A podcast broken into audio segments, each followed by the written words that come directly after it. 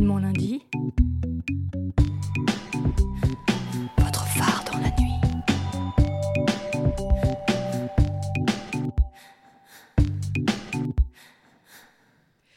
Bonsoir à toutes et à tous, bienvenue dans cette nouvelle émission de Gouinement lundi sur Fréquence Paris Pluriel. Et une fois n'est pas coutume, nous allons commencer cette émission par un extrait sonore. Qu'est-ce qui permet de penser que dans une situation où la vie est en jeu, l'usage de la violence devient une façon de se maintenir comme un sujet, enfin, ou d'advenir même comme un sujet. Et pas du tout comme un sujet de droit, mais au sens d'une force, d'un jeu.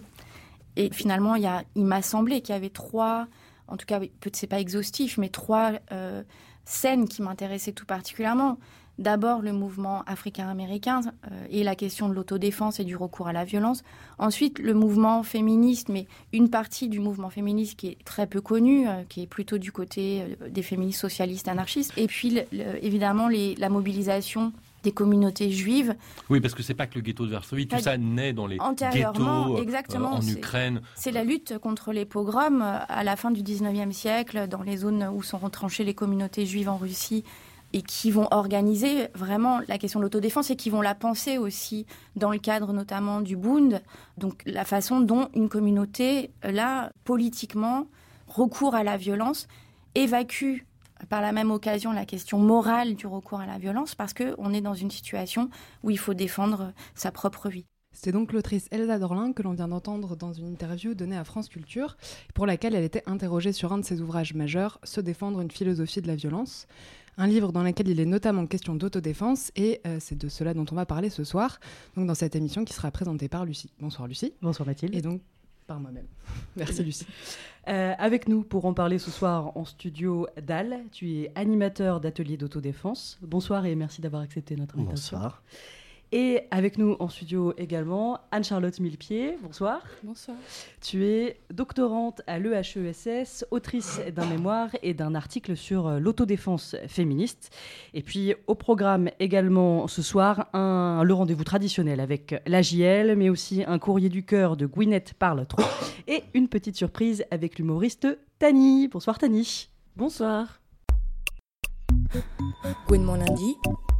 Avant de se lancer pleinement dans le thème de cette émission, place à l'actualité médiatique brûlante et il faut le dire un peu enrageante de ces dernières semaines. C'est la jeune journaliste Ophélia qui signe ce soir la chronique de l'Association des journalistes LGBT, une chronique qui a dû être enregistrée en amont et qui porte sur la Ligue du LOL. Il y a une semaine, je découvrais sans surprise l'existence d'un groupe devenu tristement célèbre, la Ligue du LOL. La Ligue du LOL, c'est un groupe de jeunes gens cool, branchés, qui s'est révélé en fait raciste, homophobe, antisémite et grossophobe, un groupe qui a tout de même sévi dix ans sur Internet. Tout a commencé vendredi 8 février. Check News de Libération a révélé un système de harcèlement groupé, de journalistes mais aussi de communicants sur Twitter via un groupe Facebook privé. Ce harcèlement allait à l'encontre des femmes, des LGBT, des gros, des noirs, bref, des victimes qui n'étaient pas choisies au hasard. Ces journalistes en vue s'en prenaient au plus faible, à celui qu'on isole. Parmi ces journalistes se trouve le rédacteur en chef du site de Libération, Alexandre Hervaux, mais aussi un rédacteur en chef des Inrocks, David Doucet. S'ajoute à cette liste Olivier Tesquet de Télérama, ou encore Vincent Glade, le créateur du groupe, passé notamment par le grand journal de Canal+. Autant dire des hommes blancs, cis, hétérosexuels. Mais le comble dans tout ça, ces journalistes travaillaient quasiment tous dans des médias dits progressistes. Mais cette ligue du LOL, c'est surtout l'histoire d'une bande de mecs, des boys clubs, qui perpétuent une culture patriarcale et machiste. Et dans cette course effrénée à la virilité, ces caïds de Twitter, comme ils aimaient se surnommer, se sont dit qu'ils pouvaient insulter et se moquer du reste de l'Internet, à savoir les femmes et les minorités. Importunés, intimidés, humiliés, harcelés, voilà les pratiques douteuses de cette ligue du LOL. Mais LOL, ne l'oublions pas, ça signifie rire aux éclats. Parce que oui, en fin de compte, cette ligue du LOL, qui a-t-elle fait rire si ce n'est elle-même? L'humour peut devenir destructeur quand il prend la forme de blague aux dépens des autres. Il y a une semaine, je découvrais surtout le triste visage d'une profession à laquelle je me prédestine. Ce visage, c'est le triomphe de l'hégémonie masculine à la tête des médias. une masculinité toxique qui n'épargne pas la presse. J'avais déjà conscience du harcèlement dans de nombreux milieux professionnels. Mais cette affaire prend une résonance particulière quand l'on sait que dans ce champ particulier que sont les médias se raconte la société. Je ne veux pas faire mes premiers pas de journaliste la boule au ventre. C'est pourquoi il est plus que jamais temps de parler du manque de diversité dans les médias. En cause, un système élitiste de quatorze écoles reconnues par la profession qui ne permet pas suffisamment de promouvoir la diversité. Une diversité qui est pourtant nécessaire. Comment s'adresser à l'ensemble de la population française alors que la profession en est aussi peu représentative? Il est temps de mettre fin à l'uniformisation des profils. L'élimination et la disqualification d'une partie des journalistes est en fait un réel frein à la richesse des sujets traités et des approches journalistiques. Il y en a assez de l'entre-soi masculin, blanc, hétérosexuel au poste à responsabilité. Une meilleure représentation est indispensable. Nous avons nos places au sein des rédactions. Les médias surtout doivent se montrer intransigeants envers les violences sexistes, homophobes, transphobes, grossophobes, antisémites, islamophobes et racistes. Il en va de la crédibilité de la profession, alors après l'indignation, mettons-nous à l'action. De l'action, ça tombe bien, puisque sans transition, on plonge dans le sujet qui nous rassemble ce soir, celui de l'autodéfense féministe. Et on va commencer tout de suite par le cas pratique avec toi, Dal. Euh, je le disais en, amorce de cette émission, tu animes régulièrement des sessions d'autodéfense. Peut-être que dans un premier temps, tu peux tout simplement eh bien, nous expliquer euh, comment se déroule un stage avec toi.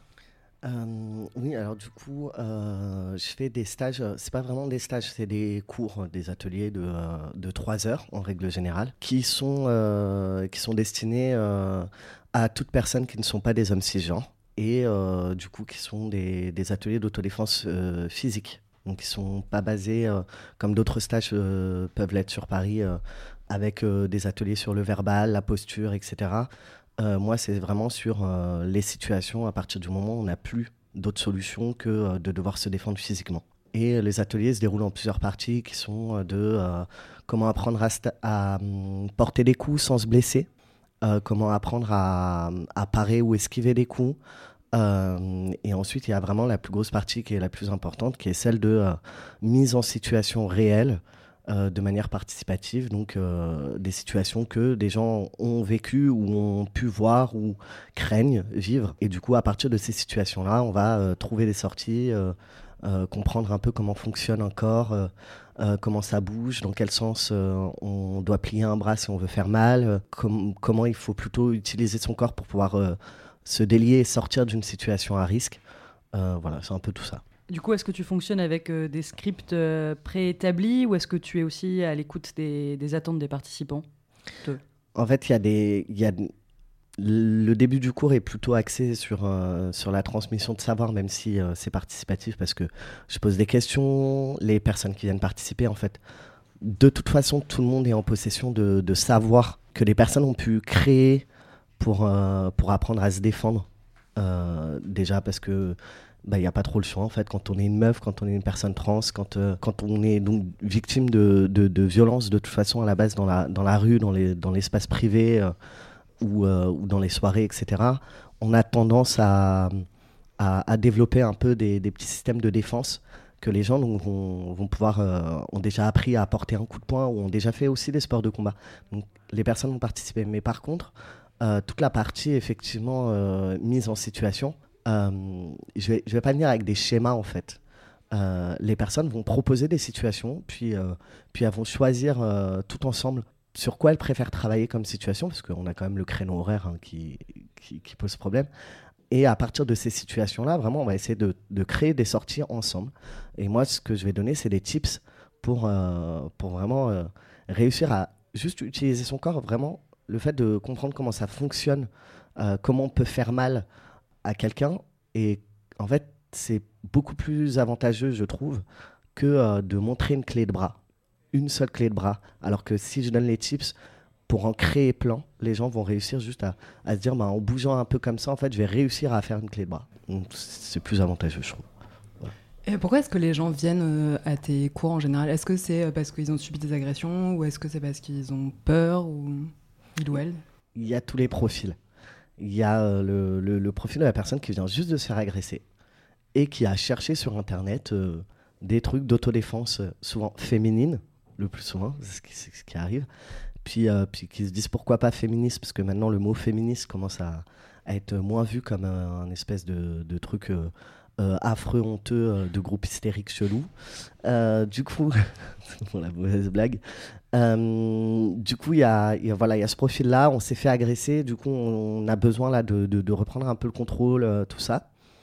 Et il y a des personnes où, à qui, non, pour elles, se sont jamais fait agresser physiquement, et, mais qui ont quand même la crainte parce qu'il y a toujours la copine qui s'est fait agresser, euh, le pote trans qui s'est fait euh, euh, tabasser dans la rue, la copine TDS qui, qui s'est fait tabasser par le client, etc. Et qui se disent en fait, ben ouais, moi je sors aussi tard le soir et en fait ça me saoule un peu de devoir changer ma façon de m'habiller pour éviter de me faire agresser. Donc du coup, ben en fait, je préfère avoir les tips pour me défendre. Et comme ça, ben, je fais un peu euh, ma vie, parce qu'à la base, on est quand même censé faire sa vie. Et quelles précautions euh, éventuellement tu prends justement pour euh, gérer cette différence de situation? Typiquement pour les gens qui viennent alors qu'ils se sont fait agresser, comment ça se gère un pendant, après, etc. En fait, l'après est compliqué. Pendant, on a. Je sais pas trop. En fait, le tout, c'est vraiment instaurer un cadre plutôt safe où les personnes se sentent entendues aussi. Euh, les gens ne sont pas obligés de, d'expliquer pourquoi elles viennent. C'est si elles ont envie, en fait, elles le disent en début de, d'atelier, elles ont la possibilité de dire pourquoi elles sont venues et qu'est-ce qu'elles cherchent, de quoi elles ont besoin. Euh, mais les gens ne sont pas obligés de le, faire. La, seule obligation que je donne au début des cours, c'est, de donner au moins son prénom et son pronom d'usage. Euh, voilà, pour éviter de, se sentir mal à l'aise, de ne pas être genré de la manière dont on aimerait l'être. Euh, mais sinon, quant à pourquoi les gens viennent, je ne le sais pas forcément. Donc, vraiment, l'objectif, c'est de faire vraiment le, plus safe possible, parce qu'un espace safe, ça n'existe pas d'après moi, mais euh, de faire le plus safe possible pour que les gens se sentent à l'aise, que ça soit pas, qu'il ait pas une charge, elles repartent pas avec une charge émotionnelle lourde après un atelier où euh, forcément, va y avoir des remous si on a déjà vécu des choses. Et que c'est pour ça qu'aussi, à la fin du cours, il y a toujours un espace de défoulement, puis de relaxation du défoulement, de relaxation. À quelle, euh, à quelle capacité tu fais appel euh, chez les participantes de ton, de ton stage, de tes séances? Autant sur le plan physique qu'émotionnel, d'ailleurs sur le, sur le plan physique euh, et émotionnel, j'ai envie de dire, en fait, il n'y a aucune capacité requise pour venir, un, tout du moins, à mon atelier d'autodéfense. j'ai eu des personnes euh, valides comme des personnes qui n'étaient pas valides euh, sur tous les plans. Euh, et en fait, c'est moi je considère que c'est à moi d'adapter les choses. Donc j'essaie de relever le maximum que je peux le challenge de d'adapter et de, de faire en sorte que les gens puissent les orienter juste pour faire appel à d'autres sens. Si par exemple il y a une question de, de validité de capacité physique, par exemple j'ai déjà eu une personne qui était très malvoyante. Euh, et donc, du coup, je, vais adapter les exercices ou l'orienter pour qu'elle euh, fasse usage d'autres sens que sa vue pour pouvoir, pour pouvoir réussir à faire les choses. Et tout ça. Voilà. Après, moi, je pense que voilà, c'est mes, mes, mes, mes, plus de, de, de, 15 ans d'arts martiaux et de sport de combat qui divers et variés qui m'ont permis d'acquérir ce genre de sensibilité avec le corps. Mais il n'y a pas vraiment de, de capacité. Alors justement, parce qu'on parle d'arts martiaux, euh, on a appris en, travaillant pour cette émission que les suffragettes s'étaient mises au jujitsu. Euh, est-ce que dans l'autodéfense, il y a certaines disciplines qui sont plus utilisées que d'autres? Oui, j'aurais tendance à dire que, bien entendu, tout ce qui est du principe du corps à corps, comme le judo, le jujitsu, euh, le jujitsu brésilien aussi, qui n'est pas la même pratique que le jujitsu, sont des pratiques qui, qui vont être beaucoup utilisées parce que il y a un truc que je dis souvent dans mes ateliers qui est plus tu es proche de ton agresseur physiquement, plus tu es en sécurité. Et oui, je, traduis juste le faciès que j'ai toujours, c'est que les gens froncent un peu les yeux comme ça, euh, en se disant euh, Ah bon, euh, moi je me sens pas en sécurité plus proche. Mais en fait, c'est que le, le, le, fait de réduire la distance réduit le risque de coup qu'on peut se prendre Et on réduit aussi les différences de, de, force physique, je, je, mets des guillemets quand je dis ça, qu'on craint le plus souvent quand on a, quand, quand on a un adversaire homme 6 euh, je sais pas moi, d'un mètre 90, euh, qu'on a l'impression qu'il fait 100 kilos de muscles, etc. En fait, de réduire les distances, c'est un peu le rapport, du, les principes du judo, du jiu-jitsu, de, de, de, plein d'autres arts martiaux comme ça, qui sont que, euh, qu'en fait, on, ça va, être, ça va pas jouer sur la force physique, ça va jouer vraiment sur les questions de mouvement, de circularité, de fluidité, de souplesse, de, d'enchaînement et de, de pour balancer en fait les rapports de force. Oui, puis techniquement, dans le judo, si je me souviens bien, il y a aussi un rapport d'équilibre et d'utiliser la force de l'adversaire à... la retourner contre lui. C'est exactement ça, et que en fait, les, les personnes les plus avantagées dans un rapport de proximité, ça est des personnes qui vont avoir le centre de gravité plus bas. Donc des personnes petites, plutôt. Voilà. Comment est-ce que tu arrives à, aller euh, aller chercher les personnes qui ont besoin de ces cours d'autodéfense? Je pense par exemple aux migrantes, aux travailleuses du sexe, euh, tu sais, les personnes euh, en situation de mhm. handicap. Euh, comment ces gens-là, on arrive à, les capter? Ben, en fait, c'est c'est compliqué. De... Moi, je je suis assez nul en communication. comme ça c'est dit. Euh, du coup, souvent, en fait, c'est plutôt les, personnes qui, m'aident à organiser des ateliers d'autodéfense, que ça soit euh, auparavant SOS homophobie, avant ça la mutinerie, euh, puis maintenant Gras politique, qui donc du coup, voilà, sont des associations avec qui j'ai travaillé, ou le bar, voilà, la mutinerie avec qui j'ai commencé en fait l'atelier d'autodéfense qui vont, qui vont faire le travail de communication. Mais ceci dit, voilà, moi, comme je suis beaucoup dans les réseaux féministes, euh, inclusifs, euh, donc du coup, j'ai tendance à passer beaucoup par le bouche à oreille, euh, parler. Voilà, j'assume, hein, je suis TDS aussi, donc du coup, je, parle aussi dans les réseaux des gens du Stras ou tout simplement vraiment le bouche à oreille, on passe par les copines, etc. Pour, pour inciter à venir parler de l'atelier, pour faire en sorte que les gens puissent venir euh, après, le point principal, c'est pour ça aussi que je fais un atelier d'autodéfense à prix libre, vraiment euh, libre de chez c'est-à-dire les gens peuvent ne rien mettre dans le pot, personne ne regarde, on s'en fout. L'intérêt, c'est que justement, ce soit accessible parce que les personnes qui sont SDF, les personnes qui sont euh, migrantes, TDS, etc., le plus souvent sont les plus précarisées et donc de fait n'ont pas d'argent à mettre pour apprendre à se défendre parce que c'est elles aussi qui sont les plus vulnérables déjà à la base. Donc je vois pas pourquoi elles paieraient pour, euh, pour pouvoir se défendre.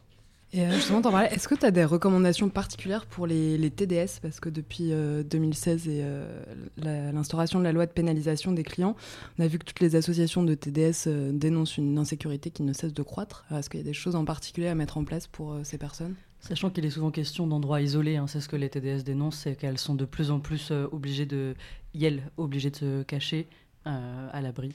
Bah en fait, cette loi, c'est clair qu'elle a, elle a renforcé le, danger déjà existant euh, pour les TDS. Euh, maintenant, ça, dépend de la pratique TDS, parce que quand on dit TDS, on ne faut pas, mettre, euh, tout le monde dans la même situation. si on est escorte ou si on est TDS au fond du bois de Boulogne ou dans les rues à Porte de la Chapelle, c'est clairement pas la même chose. Euh, c'est vrai qu'il faut, tenter. Moi, la, recommandation que j'ai, c'est de se former effectivement à l'autodéfense. De, euh, et d'ailleurs, il y a, je me rappelle plus son nom, mais une personne euh, TDS qui a donné un cours d'autodéfense spécifique pour les TDS. et je trouvais cette initiative hyper chouette. Déjà de se former à l'autodéfense, mais aussi de pouvoir compter les unes sur les autres. On se forme pas à l'autodéfense que pour soi-même. On se forme aussi pour toutes les copines et les copains autour. Donc euh, c'est, euh, c'est euh, je, me, je, me, je, me, forme pour pouvoir intervenir quand je vois ma copine en difficulté à côté, quand je vois mon pote trans à côté dans la galère. Donc du coup, on va avoir tendance à plutôt, moi je, je, vais avoir tendance à inciter plutôt à, même si on est au fond du bois de Boulogne, à se mettre à un mètre, deux mètres les unes des autres et à toujours avoir, euh, je sais pas moi, les petits sifflets qui permettent de euh, faire du bruit quand on est en danger. Euh, quand on travaille dans des hôtels, moi, la technique que j'ai employée pour, pour, pour, assister des copines quand elle travaillait et qu'elle sentait pas trop le client parce qu'elle le connaissait pas, qu'elle sentait qu'il y avait un truc chelou, mais que du coup, bah, les clients, il y en a moins parce qu'ils ont de plus en plus peur de se manger une amende que ceci, cela. Bah, en fait, on s'appelle avant qu'elle monte dans la chambre. Et en fait, moi, je, ça me permet d'écouter tout ce qui se passe. Je sais dans quelle chambre les personnes sont. Euh, d'écouter tout ce qui se passe et je suis en bas dans la salle et ça me permet d'intervenir si j'entends qu'il se passe quoi que ce soit. On est presque dans une stratégie préventive là finalement. Voilà, en fait on est obligé de, voilà, de, de, faire appel à la solidarité, de faire attention les unes aux autres. Euh, il y a vraiment plein de choses comme ça à mettre en place qui sont chiantes. En fait, c'est du travail en plus et c'est beaucoup d'énergie. Et en fait, on n'a pas forcément les moyens humains, euh, de, de, émotionnels pour le faire. Euh. Alors, on va interrompre euh, quelques instants cette discussion afin de parler d'un événement que Gouinement Lundi va vous faire suivre de près et auquel tu as participé du coup, Dal, euh, la Queer Week. Qu'on écoute Ellie en charge de la coordination interne et de la communication pour le collectif, qui va nous présenter cette semaine Pas comme les autres. La Queer Week, c'est un festival qui dure une semaine à Paris et qui a lieu du 15 au 23 mars. C'est une semaine de réflexion sur les genres, les corps et les sexualités euh, autour de grâce à des problématiques queer.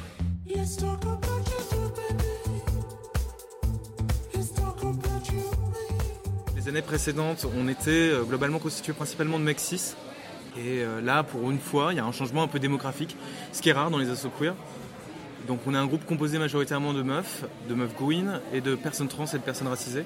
Et du coup, ça change énormément la tonalité de la semaine, des événements, mais même les discussions au sein des réunions.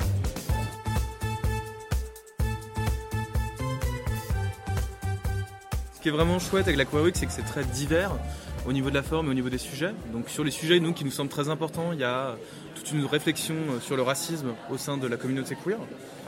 Euh, donc ça sera une succession de tables rondes et de discussions. Il y a aussi un atelier qui va être proposé sur la justice intracommunautaire, qui est une problématique assez particulière, mais qui concerne en fait euh, comment résoudre des conflits au sein de notre propre communauté, au sein de nos propres associations. C'est-à-dire, c'est tout simple, mais une personne fait, on, nous reporte un cas de harcèlement sexuel par exemple, comment le gérer si la police globalement n'est pas en mesure de nous aider et comment s'auto-réguler pour qu'on ait une communauté queer? Et après, il y a des choses plus légères, mais qui font du bien aussi, parce que c'est important de se faire du bien. Donc il y a une journée bien-être, il y a une après-midi football, euh, voilà, donc euh, pour avoir euh, des thèmes astrales, parce que c'est important. Et on organise aussi quelque chose qui nous semble assez important, c'est une sex party. Et c'est une sex party en non-mixité, donc pour meufs trans ou non-binaires et mecs trans. Et voilà.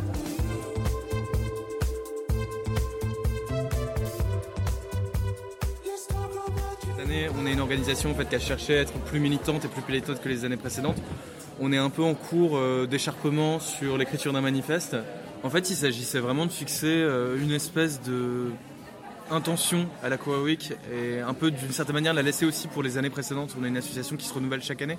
Donc en fait, on a tous cette question de transmission. Donc dans ce manifeste, déjà on se définit, c'est-à-dire on, commence par nous, nous, win, meuf, trans, cis, etc. On prend le temps en fait de situer qui sont les personnes qui organisent la Queer Week, qui sont les personnes qui l'organisaient cette année, et pour donner une impulsion sur le fait qu'on est un collectif profondément anticapitaliste, antisexiste, antiraciste, voilà, qui est engagé et a vocation à toujours s'engager contre la lutte contre les oppressions et à se poser la question, et pas devenir un collectif de fait.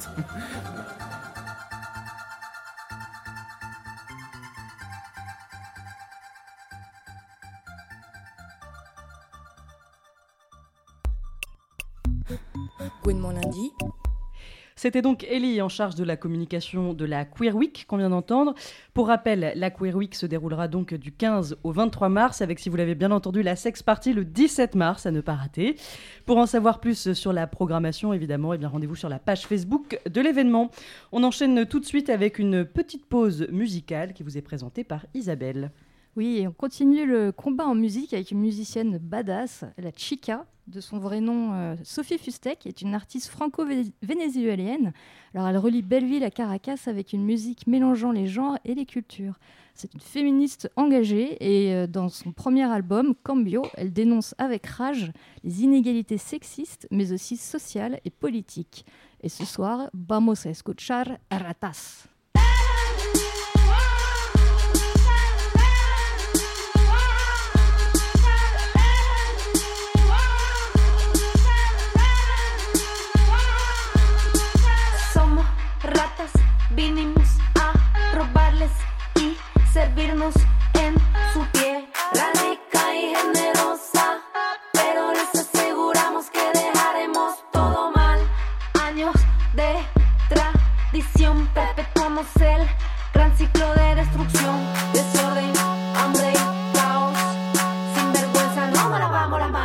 Comer.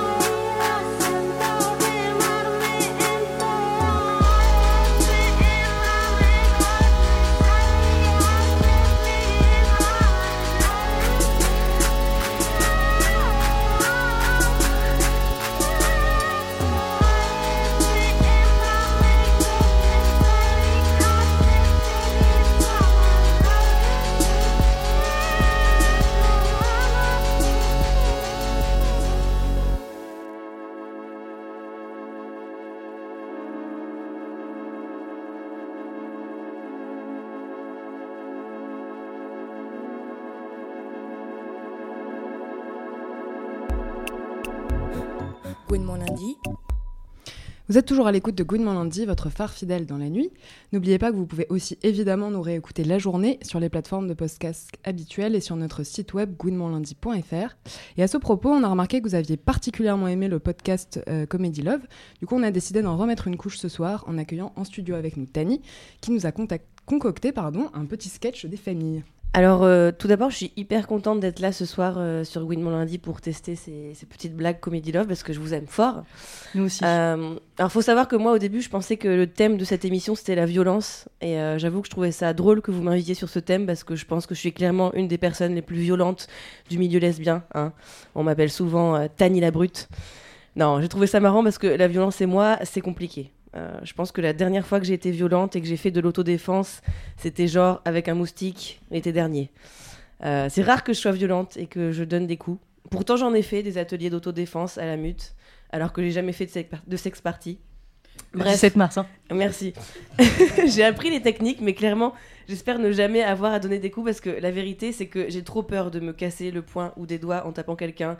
Et euh, ce serait le comble, je pense, pour une lesbienne de se casser les doigts pour se défendre les doigts, sex party, vous avez mm. compris. Non, mais c'est très compliqué pour moi de taper quelqu'un. Euh, moi, je suis quand même la meuf qui a envie de pleurer quand elle voit quelqu'un pleurer. Donc, euh, tu m'imagines en train de vouloir faire du mal volontairement à quelqu'un. Claquer des portes, c'est compliqué pour moi. Le moustique que j'évoquais tout à l'heure, je l'ai même pas tué, j'ai changé de pièce. Un jour, j'ai dû mettre quelqu'un en PLS, j'ai eu peur de lui faire mal. Voilà où j'en suis sur le plan de la violence. Du coup, quand je m'énerve, souvent, c'est juste euh, intérieurement. Et c'est pas bon. Donc je me suis dit, Tani, tu passes sur Gwyn mon lundi, vas-y, lâche des trucs qui t'énervent un peu. Donc euh, j'ai fait une petite liste. Alors évidemment, en haut de cette liste, euh, la lesbophobie, le patriarcat, le racisme, la transphobie, le capitalisme, l'islamophobie, l'antisémitisme. Je vais pas tout citer, hein, vous connaissez les bails, en gros la liste de tout ce qui craint en ce moment. Non, je vais aller sur des thèmes plus légers. Par exemple, euh, ma mère. Ma mère m'énerve parfois, souvent. Non, par exemple, il y a pas longtemps, c'était mon anniversaire, et elle m'a sorti cette phrase. Tu te rends compte, Tani, à ton âge, j'avais déjà trois enfants. Bon anniversaire, Tani À ton âge, j'avais déjà trois enfants. Qu'est-ce qu'elle veut dire? Et puis, maman, je suis lesbienne, on n'a pas la PMA, donc comment veux-tu que je fasse aujourd'hui pour avoir trois enfants? Deuxième chose qui m'énerve en ce moment, euh, l'astrologie et la passion des lesbiennes pour l'astrologie. Il faut arrêter avec ça. Moi, les lesbiennes qui, font trop, qui sont trop à fond dans l'astrologie, euh, j'ai envie de leur faire des croche-pattes. Je peux plus. Ah non, mais de toute façon, euh, toi, t'es verso, ça marchera jamais avec une taureau. Mais je t'en pose des questions C'est écrit dans le ciel aussi que j'ai rendez-vous chez le médecin demain et que j'aime les pizzas Non mais sérieux, comme si tous les versos étaient pareils, comme si tout était calculable. Moi, je suis verso ascendant cancer, voilà. Euh, tirez mon portrait, ma carte du ciel, ma toile céleste, je sais pas comment vous dites là. Mais foutez-moi la paix et laissez-moi des bières, ok?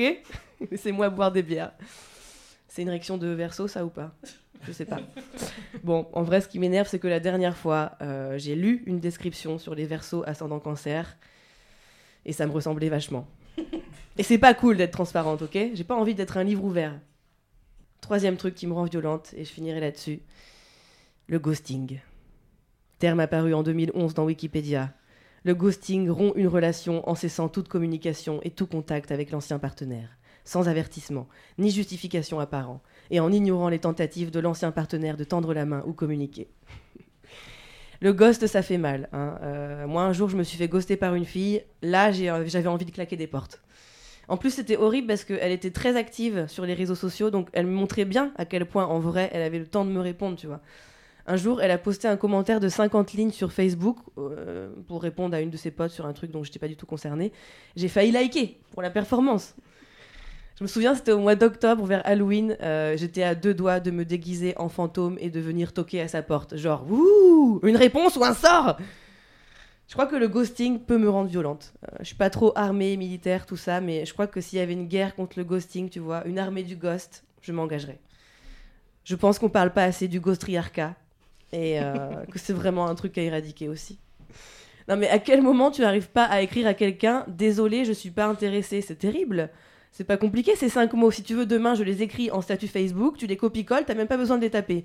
Mais sérieux, les filles, arrêtez toutes les manifs là. Hein. Ça sert à rien de défiler dans la rue et de cracher sur les mecs cis hétéros qui se comportent comme des connards avec les meufs. C'est pour faire la même chose. On veut mieux qu'eux.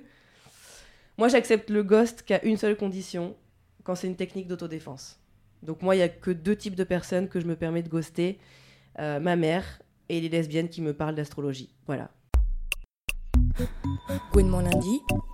Merci beaucoup Tani pour cette offrande zygomatique. On, en profite pour rappeler quelques infos concernant le Comedy Love euh, que vous pouvez euh, d'ailleurs retrouver sur la page Facebook du Comedy Love. Donc la prochaine soirée ce sera le 22 mars. C'est toujours au Jardin Sauvage et cette fois ce sera en soutien à l'association Gras Politique. C'est bien ça. Tout à fait. Merci. Super, merci. Ben, on arrive euh, dans la deuxième partie de cette émission. Et pour bah, cette deuxième partie, on va se tourner un peu plus vers toi, euh, Anne-Charlotte Millepied. Euh, je rappelle que tu es doctorante à l'EHESS et que tu travailles eh bien, en ce moment sur une thèse de sociologie portant sur l'endométriose. mais que ce qui nous intéresse plus particulièrement ce soir, c'est ton travail sur l'autodéfense féministe, notamment un mémoire de fin d'études et, et, un article. Merci d'être avec nous. Oui, je suis ravie d'être là. aussi. Peut-être toi, tu as, travaillé sur l'autodéfense féministe. Euh, peut-être donner en fait tout simplement une, définition de ce que pourrait être euh, l'autodéfense féministe. Qu'est-ce qu'on met derrière ce mot? Je dirais peut-être commencer par dire que l'autodéfense féministe, euh, on va dire au sens large du terme, ce serait plutôt un, ensemble de pratiques et de techniques plutôt hétérogènes qui peut regrouper des méthodes d'autodéfense féministe qui se sont constituées comme telles en se nommant comme telles explicitement, qui ont une histoire particulière et qui s'inscrivent dans des groupes particulier. Mais je pense qu'on peut aussi inclure là-dedans euh, des euh, pratiques de self-défense ou d'arts martiaux ou de voilà de d'autodéfense pour femmes qui sont euh, pratiquées dans des contextes féministes, voire même, je dirais, inclure aussi les, les personnes qui, qui, font ce genre de pratiques d'arts martiaux, par exemple, ou de sport de combat, mais qui le font, elles, pour elles-mêmes, dans une perspective consciemment féministe. Je pense que déjà, il y a un peu une constellation de pratiques autour de ça. Euh, mais sinon, oui, il y a des, des méthodes d'autodéfense féministe qui se sont constituées euh, à partir euh, des années 70, plutôt dans le, mouvement, dans la lignée des, du mouvement, des mouvements féministes. Justement, euh, d'Alain parlait, il a établi lui sa propre méthode, mais il en existe d'autres comme les, méthodes Garance ou Riposte. Est-ce que tu pourrais nous en parler un peu et nous dire ce qui les distingue éventuellement les unes des autres? Alors, il y a plutôt euh, trois méthodes d'autodéfense féministe, on va dire, euh, historiques. Les trois premières qui se seraient euh, définies comme telles. Il y a le Wendo et le Femdochi, qui sont deux méthodes nées au Canada dans les années, plutôt fin des années 60, début des années 70, et qui après se sont développées plutôt bah, du coup dans ces pays, aux États-Unis, en Suisse, en Allemagne aussi, je crois. Il y a, il y a aussi euh, la méthode du Seitoboe qui est née du coup à la même période euh, en Autriche et qui du coup s'est aussi plutôt diffusée en Europe et qui est la méthode pratiquée par l'association Garance à Bruxelles. Et il y a, la, méthode riposte qui est euh, née au Canada, mais là plus, plus tard en fait, dans les années 80, avec un, programme qui s'appelait Action euh, au Centre de prévention des agressions de Montréal, qui était destiné à des femmes et à des enfants, et qui a été importé en France plutôt dans les années 2000, avec la création d'associations un peu partout en France.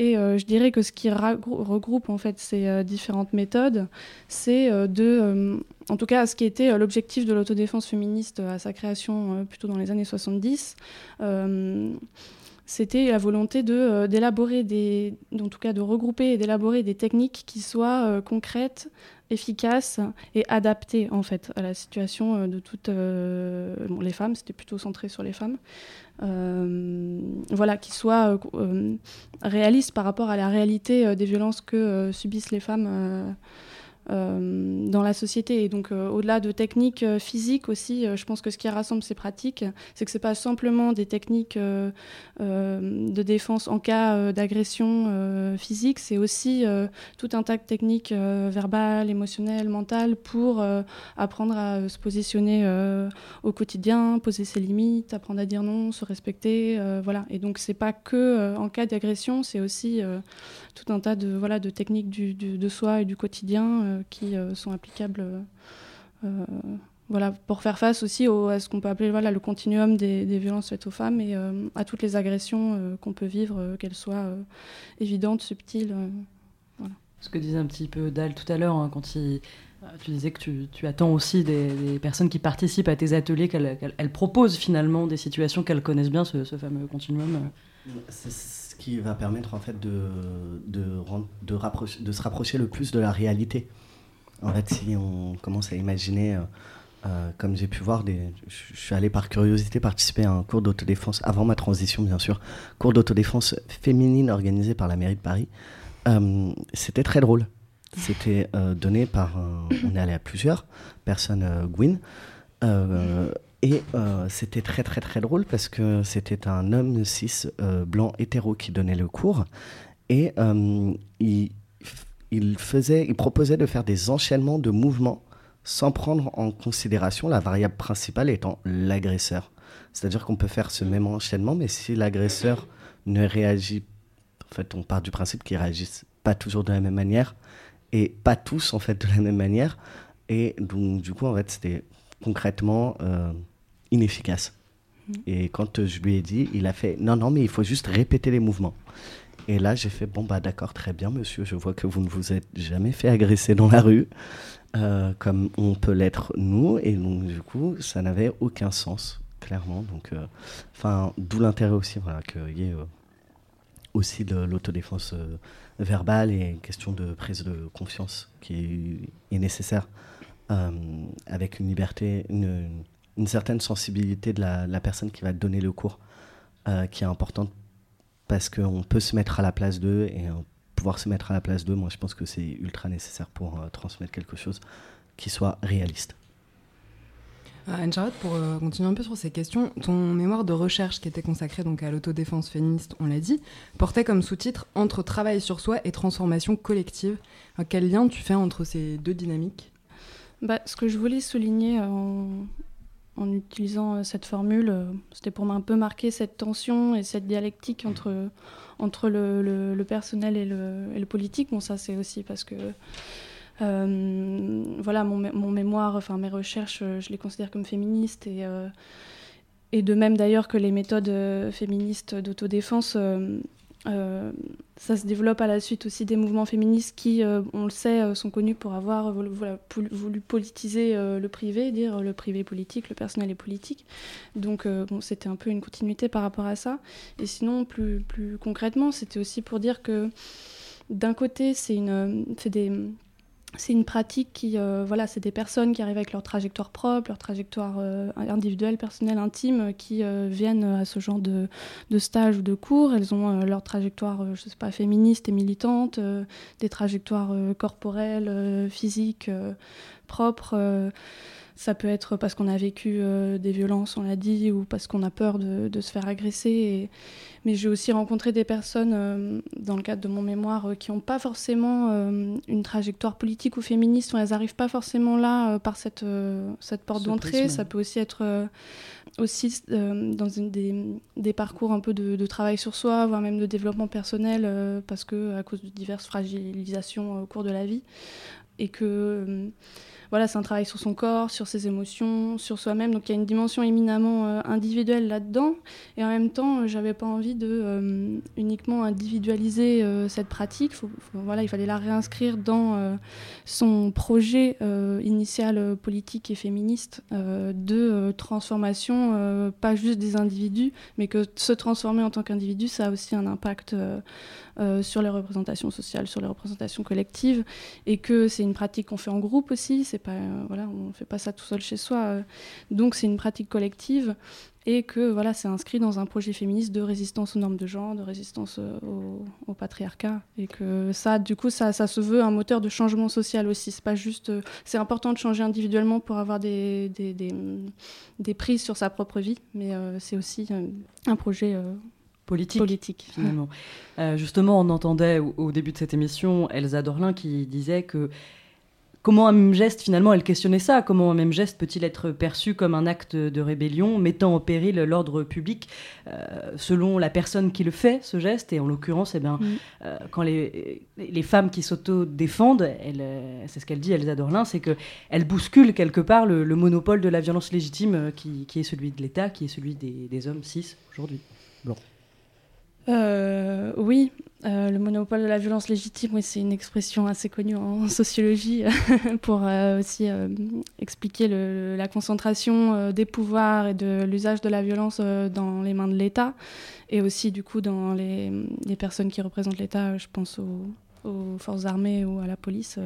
Et d'ailleurs, juste, c'est pas, pas inintéressant aussi que la plupart des cours de self-défense féminine euh, bah, à Paris ou, ailleurs, euh, sont souvent donnés par des personnes membres de, la gendarmerie ou, euh, ou retraités de la, de la, police. C'est pas, pas anodin non plus.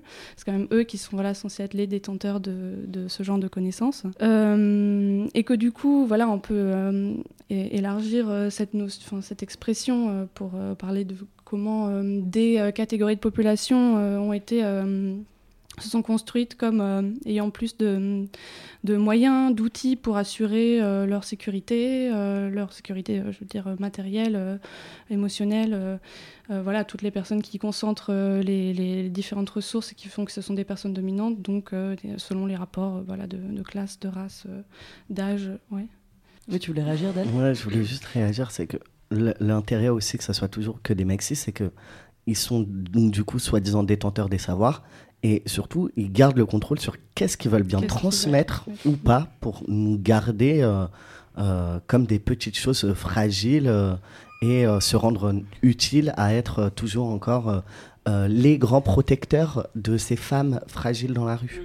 parce que l'autodéfense, finalement, c'est c'est confronter, euh, c'est transgresser la, notion de féminité, un peu, hein, comme Despantel le dit dans King Kong Theory, c'est mm. l'arnaque de la féminité aujourd'hui, euh, c'est la faiblesse physique, c'est comment on apprend aux femmes à pas se défendre.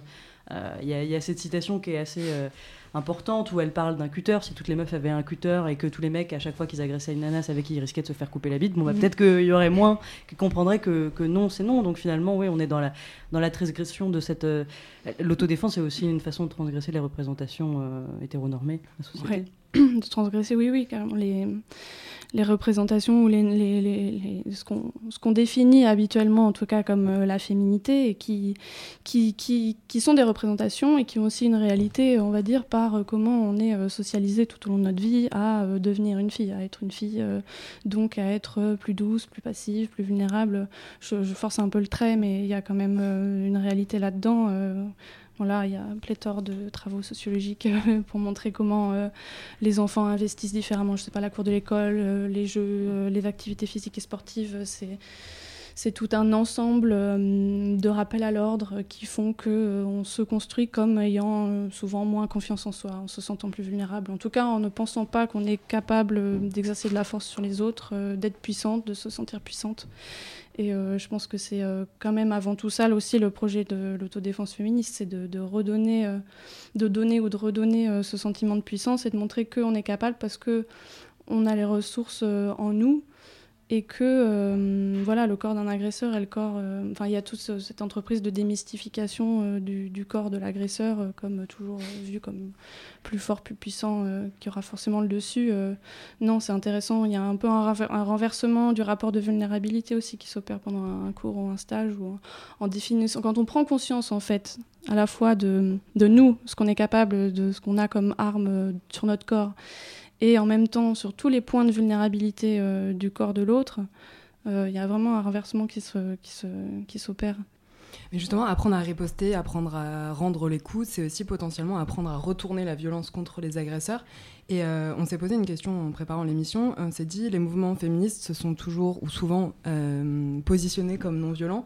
Parfois, on a l'impression que c'est une question qu'on a du mal euh, en tant que mouvement féministe à, à régler, à penser en tout cas. Est-ce que l'autodéfense, ça peut être un des lieux dans lesquels on arrive à penser collectivement justement la possibilité d'être violente à notre tour et de renvoyer la violence en face Oui, oui, je pense que oui mais c'est intéressant ça, parce que c'est justement, je, pense, une des raisons qui a fait que l'autodéfense féministe s'est développée assez tardivement en France, parce que en plus, enfin, je veux dire, il y a aussi un contexte français en fait de comment des, du féminisme euh, français euh, qui a été marqué, enfin par une position de non-violence beaucoup plus que le féminisme d'autres pays.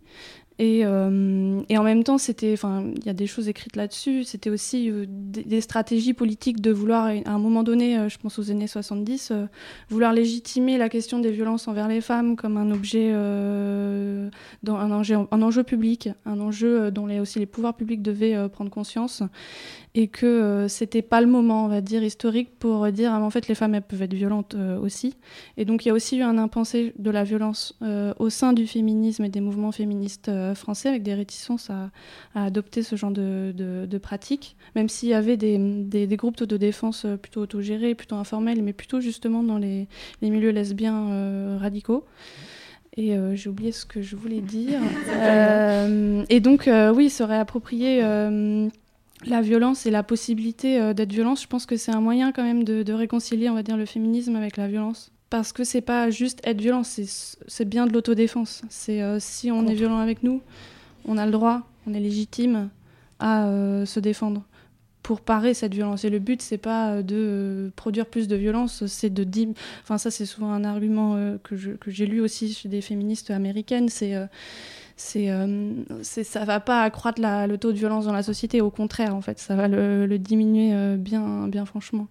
Et donc euh, voilà. Il y a une question est-ce que l'autodéfense est de la violence? Non pas pas forcément. C'est plutôt un principe de non violence en fait entraîne de fait le patriarcat c'est particulièrement violent aussi. Oui. Juste Dal, tu voulais réagir, hein, je te vois.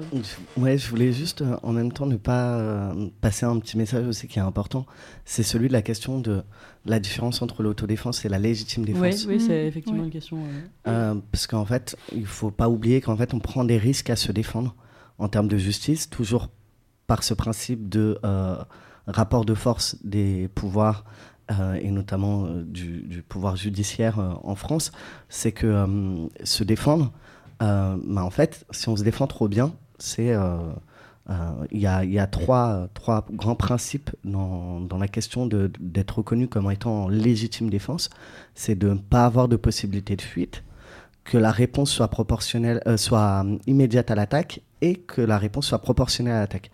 Et ce troisième point de proportionnalité est super compliqué. C'est-à-dire qu'en gros, on vous dit que si vous prenez une gifle, vous pouvez, euh, si vous remettez une gifle juste derrière, c'est bon, si vous causez pas plus de dommages qu'on ne vous en a causé.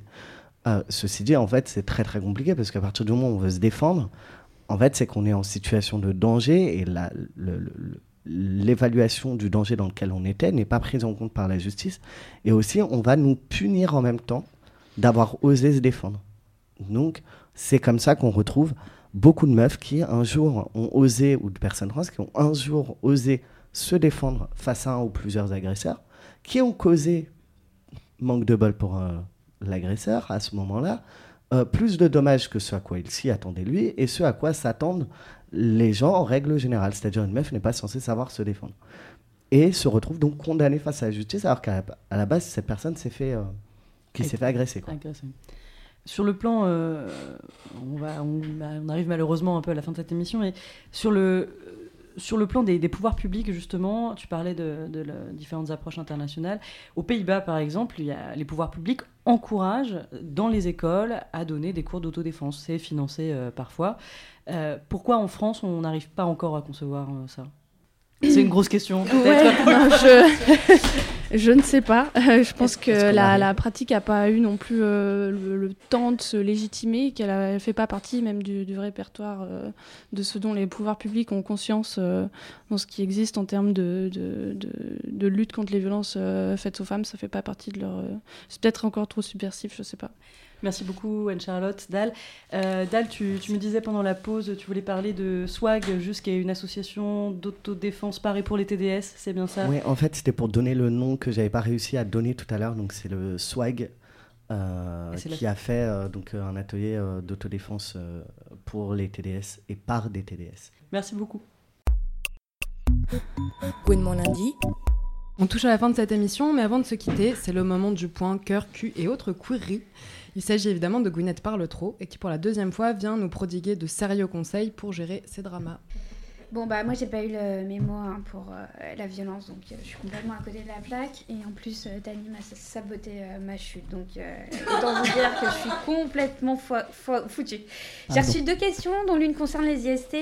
Comme j'ai pas voulu paraître monomaniaque sans schémer aucun kink, j'ai préféré un cas d'école. Voici donc la question de Mirolège. Oui, j'ai pas trouvé un autre prénom aussi flamboyant, dédicace à, à Viken. Donc Mirolège me dit ceci. Il y a parmi mes collègues une fille sur qui j'ai un gros crush. Elle est belle, elle est intelligente, elle est gentille. D'habitude, je mets un point d'honneur à ne pas mélanger travail et perso, mais là, je pars dans un mois, alors j'aimerais tenter le truc. Mon problème, je suis un peu timide et je ne sais pas du tout comment faire. Euh, emoji qui fait la tête. Et pour tout te dire, même si elle est assez informée sur les causes LGBTQI, je sais même pas si elle aime les filles ou pas. Alors comment faire? Bon, c'est l'invariable crush inaccessible, Graal, le téléfilm de M6 euh, de la Prem version queer et on l'espère même un peu cul. Je peux d'ores et déjà vous dire d'abandonner l'idée d'être mis sur la voie avec un piercing à l'arcade ou une bague au pouce. C'est fini ce temps-là. Reste tout un tas de stratégies pour mener l'enquête. Il y a les sujets de conversation autour de la machine à café du type T'en penses quoi de la nouvelle, la nouvelle saison de The L Word Voire un peu plus insistant. T'as le temps pour faire un quiz? Quel personnage de The L Word êtes-vous? Euh, Vous pouvez tenter d'autres productions culturelles en mettant en scène des lesbiennes tout en évitant le porno. Même hyper féministe, je déconseille pour une première approche. Hein. En moins frontal, il y a fouiller le web et les réseaux sociaux en quête d'un indice, comme dans 10%. Mais pour celles et ceux qui ont vu la série, ça fonctionne pas des masses. J'ai imaginé un scénario rien que pour toi, Mirolège. D'abord, tu lui proposes un déjeuner. Si elle tu lui dis que tu veux changer de carrière, que tu as besoin d'en savoir un peu plus sur son métier. Bon, si t'as fait des vannes comme quoi t'es nulle en maths et qu'elle est contrôleuse de gestion, euh, tu passes au plan B, euh, genre euh, sur ses cheveux, sur son maquillage, sur les musées à faire dans sa ville natale, Melun. Ensuite, si ça s'est bien passé, tu peux lui proposer un verre après ton dernier jour. Ça sera l'occasion de se rapprocher. Et si la situation le permet, peut-être tenter une approche. Si tout a foiré, je t'apprendrai à survivre au ghosting le mois prochain. et voilà comment Tani m'a complètement sabotée. Ça, c'est une déclaration de guerre où je m'y connais pas. Good mon lundi. Et mon lundi, c'est fini pour aujourd'hui. Merci à Dal, merci à Anne-Charlotte d'avoir accepté notre invitation.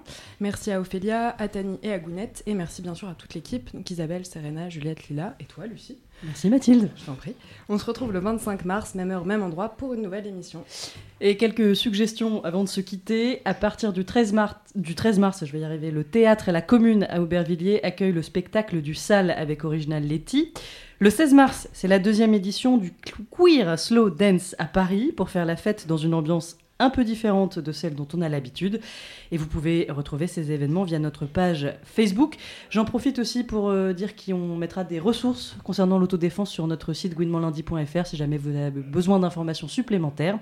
On se quitte en musique avec la meilleure de toutes, Dancing on My Own de Robin. Ah oui, j'en profite, on a une petite dédicace pour les gagnantes qui ont trouvé le, thème de l'émission de ce soir. C'est Juliette qui nous les annonce. Alors, euh, bravo à donc Saéline et Camille Maton qui ont été les deux euh, seules personnes à deviner le thème de notre émission malgré un magnifique dessin. Oui, c'était Virginie Despentes, hein, non C'est ça sur la Inspiration. Inspiration. Euh, Super. Et ben donc on se quitte avec Dancing on My Own de Robin.